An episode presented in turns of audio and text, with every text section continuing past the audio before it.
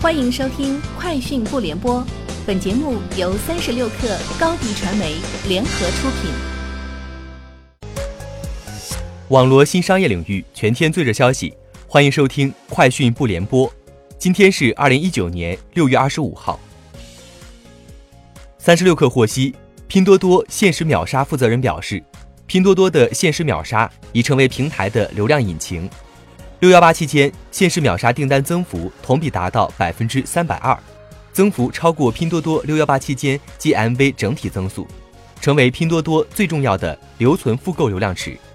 拼多多美好生活万人团自五月开团以来，通过秒杀活动，已为上万品牌带来超过二点五亿的新客流量。据彭博援引报道，苹果确认收购自动驾驶公司 Drive AI，收购金额未披露。此前有报道称，Drive AI 日前向监管机构提交的文件显示，该公司计划在六月末关闭办公室，并解雇九十名员工，永久关闭业务。本月初，The Information 曾报道称，苹果寻求收购 Drive AI，以获得后者的工程人才，从而推动自己开发的自动驾驶汽车系统向前发展。三十六氪获悉，据百度微博消息。针对今日媒体关注的通过搜索引擎进行高考志愿填报一事，百度回应称，百度高度重视高考相关信息查询的权威性和准确性。从二零一三年开始，百度就启动了对考试招生院官网的保护，将各地招生院官网在搜索结果进行显著位置展示，并为官网免费提供官网标识认证。据视觉中国消息，六月二十六号。视觉中国与中航集团在中航集团总部签订战略合作协议。视觉中国与中航集团双方基于长远发展战略考虑，依托各自优势资源，将建立密切融合的战略合作关系。双方将在公益活动、版权素材、旅游资源、会员服务、视觉资产管理和品牌运营推广等领域开展全球合作。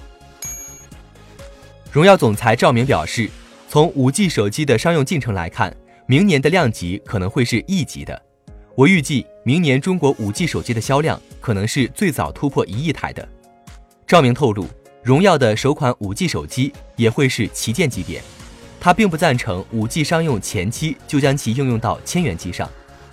把一个千元机的网速提升十倍，可能会发现它的 CPU 和 GPU 很多功能未必能处理，体验反而会变差。三十六氪获悉。天眼查数据显示，六月二十五号，瑞幸咖啡长沙有限公司发生经营范围变更，新增项目为利用自动售货设备从事饮品制售。此前有媒体报道称，瑞幸咖啡内部正在筹划自助咖啡机项目，名为“瑞吉购”。瑞幸咖啡长沙有限公司成立于二零一八年九月六号，法定代表人为李红，注册资本一千万元人民币，由瑞幸咖啡中国有限公司百分百持股。微信将推出发送语音过程转文字功能。从操作上看，用户进行语音输入时，可以发现，在原来的取消发送按钮基础上，新增了转文字按钮。在七点零点五版本中，用户录入语音消息后，只需手指上滑就能将语音转成文字发送。该功能目前还在测试，仅部分安卓手机能使用。以上就是本期节目的全部内容，明天见。欢迎加入三十六氪官方社群，添加微信 baby 三十六氪 b a b y 三六 k r，获取独家商业资讯，听大咖讲风口，聊创业，和上万客友一起交流学习。高迪传媒，我们制造影响力。商务合作，请关注新浪微博高迪传媒。